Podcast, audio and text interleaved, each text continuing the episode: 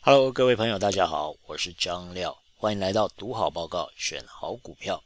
今天要为各位选读的这份报告是麦肯锡顾问公司在二零二一年针对企业导入人工智慧应用所进行的一项调查研究报告。在报告中有一些有趣的数据，我们来很快的了解一下。首先是有百分之五十七的受访者来自于新兴经济体，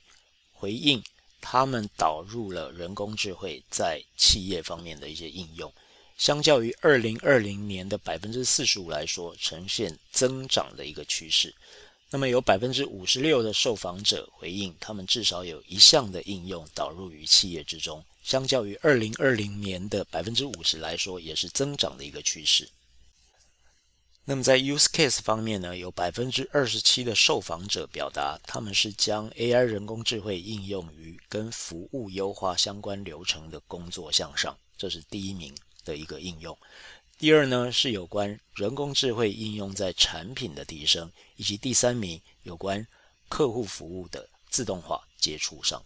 所以从这些使用情境，我们可以看到，在客户端以及产品端的应用其实是相对的比较广的。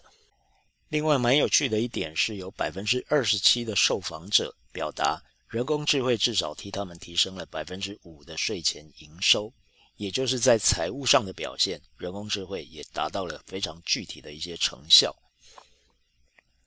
在财务方面，除了营收之外，其实在成本的降低方面，其实是效益更为显著。相较于二零二零以及二零一九年的变化来说，整个的 cost down 方面啊，人工智慧所提升的效益其实是更大的。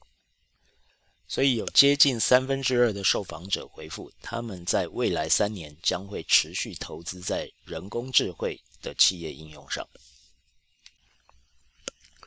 从报告中，我们也可以发现，表现相对优异的一些企业，他们在人工智慧的一个导入上面来讲，会进行比较好的一些管理，不论是在核心的架构，或者在资料的使用，以及模型的建立、工具的导入。使用者的触发上面来讲，都有比较好的一个管理。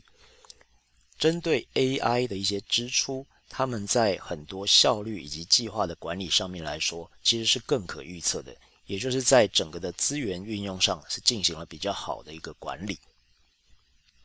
除此之外呢，非常有趣的一点是有百分之六十四的受访者，尤其是表现比较好的这些企业，他们是运用了云，不管是公有云还是整个的混合云的形式来建构他们的 AI 企业应用环境。